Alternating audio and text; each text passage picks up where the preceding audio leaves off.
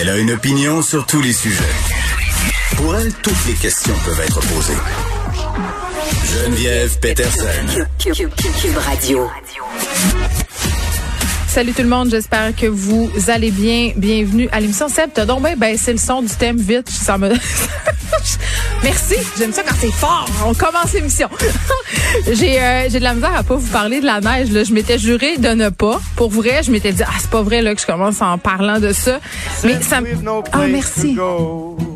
Let it snow, let it snow, let it Je suis sûre que tous les animateurs l'ont fait avant moi. Je suis pas originale. Non! Yes! C'est moi, c'est moi qui commence avec une petite chanson euh, euh, de Noël. Dans mon entrée ce matin, euh, mes sandales, littéralement, et mes bottes d'hiver euh, qui sont remontées des catacombes du sous-sol pour pouvoir euh, fonctionner aujourd'hui.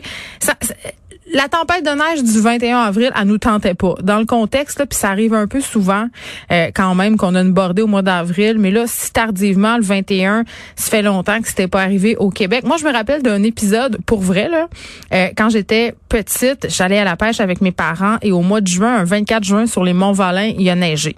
Il a neigé des flocons de neige. Évidemment, il restait pas au sol, les flocons de neige, mais ça m'avait marqué. Donc, on peut s'en passer de la neige et j'espère qu'elle va fondre très vite parce que c'est déprimant sur un moyen temps. Aujourd'hui, à l'émission, évidemment, on va revenir euh, sur ce verdict de culpabilité qui concerne Derek Chauvin, ce policier euh, qui a été trouvé coupable du meurtre de George Floyd. C'était super touchant hier là, quand la décision est tombée. Euh, il a été reconnu coupable sur toute la ligne, les trois chefs d'accusation de voir les réactions sur les médias sociaux, les vidéos des gens qui étaient là. euh, ça se passait beaucoup sur Twitter, sur Instagram. Là, les personnes qui s'étaient massées devant l'endroit où avait lieu ce procès-là, cette décision-là, euh, partageaient leurs impressions vraiment en direct, la façon dont ils se sentaient. C'était, pour vrai, c'est vraiment touchant. Puis moi, il y, a un- truc que je savais pas, puis peut-être euh, que je suis pas la seule. C'est ce que je me suis dit, c'est que c'était une petite fille euh, de 17 ans, ben une petite fille, une jeune, une jeune femme, une jeune fille de 17 ans qui avait filmé euh, bon l'altercation entre le policier Derek Chauvin, l'ex-policier devrais-je dire, et George Floyd, euh, vidéo de 9 minutes là qu'on a, c'est le vidéo qu'on a qu'on a regardé malheureusement trop souvent tout le monde là, ça fait mal au cœur à chaque fois là, puis à un moment donné, je me dis à quel point il faut que les médias continuent à le rouler. Euh, c'est-tu encore de l'information rendue là, mais je pense qu'en même temps, faut voir, faut voir qu'est-ce qui s'est passé, faut pas l'oublier. Euh, bon, les policiers aussi portaient des caméras là, euh, sur eux. On, s'est servi d'ailleurs de, ces, vidéos-là pendant le procès. Mais on va revenir euh, sur tout ça avec Ali Nestor, euh, qui est fondateur euh, des Princes et Princesses de la rue, un peu plus tard à l'émission. Et on va parler aussi avec Fabien Major, euh, qui est planif financier une- toute une histoire qui concerne la crypto-monnaie, le, le bitcoin. Puis c'est, c'est plate parce que souvent, ces monnaies-là ont mauvaise réputation. Et là, il semblerait qu'il y, qu'il y a des jeunes investisseurs qui ont été floués. Euh, une histoire euh, digne de Wolf of Wall Street, on dirait là, assez rocambolesque. On va essayer de démêler tout ça parce que la crypto-monnaie, on parlait l'autre fois avec une firme d'investissement là, qui mise un peu là-dessus. Ça va devenir de plus en plus mainstream, entre guillemets, de plus en plus sécuritaire aussi d'investir là-dedans. Ça va se démocratiser. C'est déjà en train de se faire, mais là, on est comme, en tout cas, j'ai l'impression dans une période d'entre-deux où euh, c'est encore cool là, pour certaines personnes euh, avant-gardistes, si on au, au niveau de l'investissement, d'investir là-dedans. Mais monsieur, madame, tout le monde commence à s'intéresser à tout ça, là, à la crypto-monnaie. Mais c'est clair que quand on voit des histoires comme ça circuler, des gens qui sont floués, des gens qui ont perdu d'importantes sommes d'argent, ben ça demeure euh, quand même inquiétant. On sait que c'est des, ce sont des des titres, si on veut, euh, qui sont volatiles, hein, qui sont basés beaucoup sur la spéculation. Donc, on va parler de tout ça avec Monsieur Major euh, tantôt. Bon, euh, parlons un peu COVID, bien évidemment. Hein? On est rendu habitué. Euh, D'ailleurs, l'autre fois, je me disais, ça va être un peu bizarre euh, quand on va être sorti tout ça de revenir à la programmation régulière, c'est-à-dire euh, des émissions où euh, la COVID ne sera plus en vedette majoritairement. Là, ça, ça va être un sentiment d'inquiétante étrangeté, mais j'ai l'impression que ça va prendre encore un bout avant que ça arrive. Monter des cas quand même aujourd'hui, pas majeur, là, mais tout de même, on est rendu mercredi. Là, c'est toujours un peu ça. Quand on est au, au milieu de la semaine, on dirait que les gens vont davantage se faire tester. Les gens ont peut-être répondu aussi à l'appel du premier ministre d'y aller. 1217 cas, 6 décès, 22 hospitalisations et une personne de plus aux soins. Puis peut-être vous trouvez ça tannant là, que je vous le dise à chaque début d'émission, mais je trouve ça important. Pas perdre ça de vue pas perdre de vue euh, qu'il y a des gens qui sont hospitalisés, qu'il y a des gens aux soins intensifs, euh, puis que ça existe pour vrai et qu'il faut aller se faire vacciner. Et là, parlant de vaccination, clairement, là, il y a un engouement chez les 45 ans et plus. Euh, c'était la folie. Euh, littéralement, peut-être moi au stade olympique, j'entendais ce matin, là, en tout cas de bonne heure, il y avait pas grand monde dans la file. Peut-être que la situation a évolué au cours de la journée, mais au niveau de la prise de rendez-vous, quand même, là, ça s'est rempli très, très, très rapidement et ça continue là, vraiment. Ça aussi, on voit. Euh, hier, il y avait deux choses sur les médias sociaux. Il y avait les réactions par rapport au verdict de culpabilité de Derek Chauvin et il y avait des gens de 45 ans et plus qui se photographiait en train de se faire vacciner hier soir. Et ça continue encore euh, aujourd'hui. Euh, mais bon, euh, la vaccination, on le sait, là, ça a été un sujet quand même assez épineux. Ça continue d'être un sujet épineux. Puis il y a toute une question d'éthique puis de politique autour de la vaccination. Puis j'avais bien envie qu'on parle avec Marc-André Gagnon, qui est spécialiste des politiques pharmaceutiques à l'Université de Carleton. Marc-André, là, salut. Bonjour. Oui, parce que là, euh, on parle de la vaccination, là, on se fait vacciner, c'est commencé, ça va bien, mais il reste quand même des points, euh, des points aveugles. Là, le gouvernement a remis son budget, son premier budget euh, COVID. Là, Chrystia Freeland a présenté tout ça, là, 860 pages, et on a appris là-dedans que le Canada avait dépensé beaucoup plus qu'on qu'on l'aurait cru.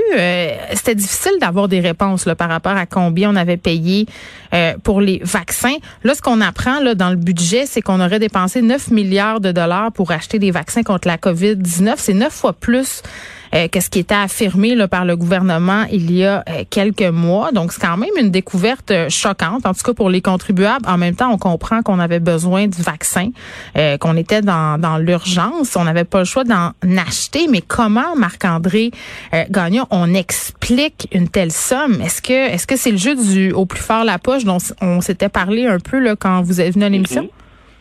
Ben, en fait, je, regrette que vous me demandiez la question à moi, ben, je ne le sais pas plus. Euh, vous êtes spécialiste de la politique vaccinale. ben, c'est ça, c'est le problème que le marché des vaccins actuellement, c'est dire que tout se fait de manière confidentielle, tous les contrats d'approvisionnement euh, euh, restent confidentiels, on peut pas avoir les détails. Lorsqu'on a certains détails, les chiffres sont, sont cachés. On a eu certains chiffres qui avaient été donnés à un moment donné, des montants globaux qui avaient été payés. On savait pas trop pourquoi, de quelle façon. Et là, effectivement, on voit dans le budget qui, qui est sorti, c'est, et c'était pas des nouvelles sommes qui étaient annoncées. Simplement, on dit, ah, ben, jusqu'à présent, en passant, on a payé 9, 9 euh, milliards de dollars. dans 844 pages, ça peut peut-être passer free, on sait pas. Et, et, et, là, c'est, ah bon, ben, on, on savait pas. Et, hmm je, suis pas tellement surpris. Il faut comprendre, euh, 9 euh, milliards, ça peut paraître beaucoup. C'est, c'est juste que le Canada, euh, on a fait aussi euh, énormément d'achats. C'est des contrats d'approvisionnement à, mm. à terme. Donc, jusqu'à présent, on a en fait sécurisé pour 500 des doses nécessaires pour vacciner à, deux reprises l'ensemble de, mm. la population canadienne. Donc, à, ce niveau-là, euh, le 9 milliards représente en fait l'achat de cinq fois les besoins du Canada. Oui, bien ça, on va en reparler euh, de ça, là, des pays qui achètent au-delà de leurs besoins. Mais, mais avant, euh, est-ce qu'on on a payé ce prix-là parce qu'on s'est pris trop tard? Puis, tu sais, on, a appris aussi qu'on avait payé vraiment plus cher que d'autres pays pour avoir AstraZeneca. Pourquoi? Non, ben euh, je pense, pense pas que qu'on s'est fait avoir. Là. Grosso modo, euh, chaque firme a annoncé euh, le prix officiel de son vaccin. Et euh, les contrats d'approvisionnement se sont négociés à partir de ces prix-là. Il faut comprendre, les contrats d'approvisionnement étaient négociés de manière confidentielle, mais ce qui était négocié de manière confidentielle, c'est des rabais confidentiels. Donc, euh, chaque pays a pu obtenir des rabais en dessous du prix officiel, mais normalement, puis là, évidemment, parce que ça reste complètement confidentiel, mm. mais normalement, dans ce type de contrat-là, on va pas payer euh, davantage que le prix officiel. OK, bon, mais c'est bien, là, parce que de l'extérieur, euh, ça peut avoir l'air euh, un peu comme si on s'était fait avoir. Donc, je suis contente qu'on le précise aujourd'hui puis que les choses soient claires. là, bon, abordons la question de la vaccination, l'accès à la vaccination pour l'ensemble de la planète. Le premier ministre Legault qui arrête pas de répéter que la vaccination, c'est notre passeport vers la liberté. OK, mais plusieurs experts ont dit il y a quelques jours, je pense que c'était la semaine passée ou l'autre d'avant, qu'avec les variants, si on pas plus à l'échelle mondiale, on sera pas aussi protégé qu'on pourrait le penser. Il faut vacciner euh, tous les pays. Il y a 130 pays en ce moment, là, Marc-André, qui ont toujours pas eu accès à une seule dose du vaccin. Là. Ben, exactement. Là, on parle. Euh, euh on a environ ça plus d'une centaine de pays. Mm qui a reçu l'équivalent de 0,2% de l'ensemble des vaccins, alors que les pays riches, on a reçu jusqu'à présent 82% de l'ensemble des vaccins. Le problème, c'est qu'on aura beau euh, vacciner l'ensemble des, des, des, pays riches, mm. tant et aussi longtemps que euh, l'épidémie se poursuit, qu'il y a toujours une propagation, ben en fait, il y a aussi des variations. là, en fait, le nouveau mutant en Inde en ce moment, ce sera une espèce de double mutant donc qui sera encore plus dangereux. Un film d'horreur. Euh, mais, euh, à ce niveau-là, effectivement, là, c'est, euh, là, faut comprendre, là, on, le chacun pour soi, puis agir tout seul de son côté, ce n'est pas suffisant. Et en fait, là, ce qu'on découvre, c'est à cause des mutants. la semaine dernière, Pfizer a annoncé, ben écoutez, il va falloir une troisième dose de notre vaccin pour qu'il soit réellement efficace. Oui, puis se faire vacciner chaque année par la suite. Exactement, mais mais là, en ce moment, on avait des, des, pays à faible revenu. Ouais. Euh, là, on, on, prévoyait que l'ensemble de la population serait vaccinée en 2024. Mais là, si on doit refaire de la vaccination dans les pays riches, ben on est encore en train de, de pousser vers l'avenir euh, euh, quand est-ce que les pays pauvres vont être entièrement vaccinés. Donc cette problématique là. Euh, puis, là, faut, faut comprendre aussi une autre dynamique qui est bien importante dans tout ça, puis c'est un des grands enjeux en ce moment, c'est que on a des capacités de production de vaccins à l'échelle globale mm-hmm. et, particulièrement au Canada en ce moment, euh, euh, qui sont disponibles et qui ne sont pas utilisées. On a aussi des capacités d'augmenter les capacités manufacturières pour euh, produire des vaccins. L'annonce qu'on a eue en janvier, le Canada dit, ben écoutez, on va financer la mise en place de nouvelles infrastructures pour le Conseil national de recherche du Canada. Fait on, on va partir de rien, on va construire les infrastructures on va les faire autoriser et d'ici un an, ça va être fonctionnel, ça va euh, commencer à produire. Hmm. Fait que là, faut comprendre la, question des vaccins, c'est pas on chacun reçoit nos, deux vaccins puis euh, le problème est fini. Là, c'est il risque d'avoir des, variants qui vont exiger effectivement hmm. des, des, des, rappels, si on veut et, il va continuer, à, va falloir continuer à vacciner eh les, plus jeunes, les nouvelles générations. Fait que ça, c'est pour les prochaines années. Mais c'est fou, c'est fou quand même, euh, Marc-André, parce qu'au départ, tout le monde voulait partager les vaccins. Euh, quand on a appris là, que Justin Trudeau avait souscrit au programme euh, COVAX, puis on, a appris ça environ au même moment où on, on est en train de se rendre compte que la vaccination au Canada, ça tournait peut-être pas si bien que ça. C'est-à-dire qu'on était déçus par rapport à la façon dont on avait accès aux vaccins le délai, ça a choqué les gens. Ça a choqué vraiment les gens. Puis en même temps, le Canada s'est fait critiquer parce que euh, on a utilisé des vaccins qui étaient destinés au programme COVAX pour nous-mêmes, tu sais. Ben, en fait, Là, il faut comprendre, au départ, euh, euh, on avait, avant le COVAX, on a eu autre chose qui s'appelait le CTAP, le COVID-19 Technology Access Pool, qui était une espèce de, ce qu'on appelle un pool de brevets, c'est-à-dire une mise en commun des brevets, des connaissances, un partage de savoir technologique, de l'expertise scientifique, pour mieux faire progresser euh, euh la science euh, pour le vaccin contre la COVID et permettre ensuite euh, que chacun puisse recourir à cette expertise-là et l'utiliser dans son pays pour mettre en place la production vaccinale. Mm. Et, donc, cette initiative de l'OMS, en fait, était super intéressante. Je, de décembre 2019 à avril 2019, toute la science a fonctionné avec ce type de collaboration, d'échange des données et tout. Et là, les firmes ont dit non, ça, on refuse de faire ça.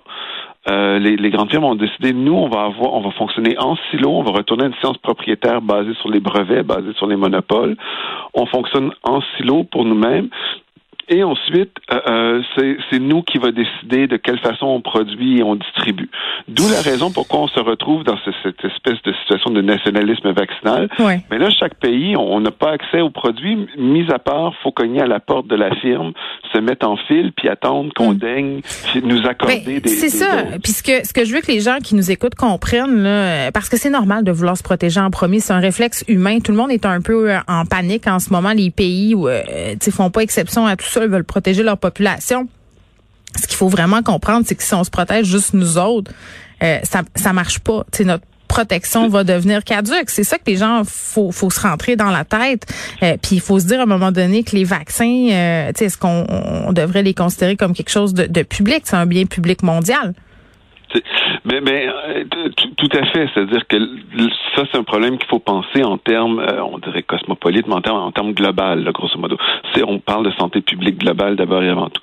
Mais au, niveau des, vaccins, pour moi, la question, c'est aussi, ben, on a des capacités de production vaccinale. Euh, on, pense à la compagnie Pnuvax à Montréal. Ça fait des mois qu'ils disent, ben, nous, on a des capacités de production en vaccins qui sont disponibles et, et, et, euh, on n'a aucune aide pour nous aider à, mettre ça, euh, de l'avant. On ne on peut pas obtenir une, une, entente de licence avec les grandes compagnies pour qu'elles nous permettent de produire le vaccin. on a une autre compagnie, Providence Therapeutics, qui même chose, là, se met à produire le vaccin et a déjà fait des contrats avec des pays étrangers, mais euh, euh, il n'y a eu aucune aide du Canada pour euh, l'aider à, développer sa, capacité de production vaccinale. Et elle a dû faire ça en, contournant les droits de brevet, en fait. Et, encore là, elles sont pas en mesure légalement de commencer la production pour des raisons ça, légales. Ça, c'en est une vraie aberration, là. Et, et, on a une troisième firme, on a Biolis euh, Pharma qui est à St. Catharines en Ontario, hmm.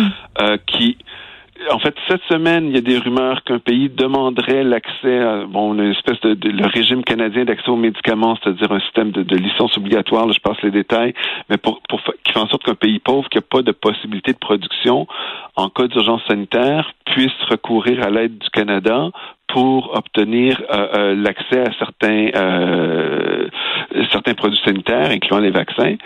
Et là, il y a, il a Pharma qui est prête à produire ça à travers ce régime canadien d'accès aux médicaments, mais actuellement, le Canada refuse de de mettre sous, excusez là, je rentre des détails techniques, mais de mettre sous l'annexe 1 de la loi sur les brevets, mais grosso modo de faire accepter les produits contre la COVID comme des produits pour lesquels on peut recourir à des licences obligatoires en cas d'urgence sanitaire. Donc, là, si on se retrouve, on, a, on a des capacités de production qui existent.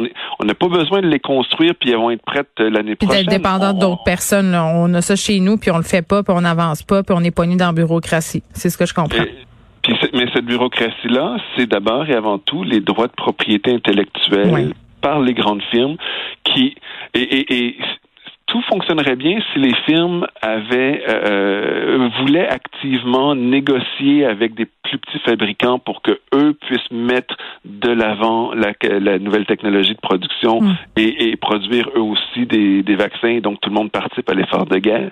Mais non, avec la propriété intellectuelle, les grandes firmes, leur capacité de dépend de leur capacité à maintenir un contrôle sur cette C'est toujours cette espèce de course euh, au profit euh, qui qui est en train de l'emporter. C'est assez dramatique et c'est assez non éthique aussi. Marc-André Gagnon, merci, qui est spécialiste des politiques pharmaceutique à l'Université Carleton.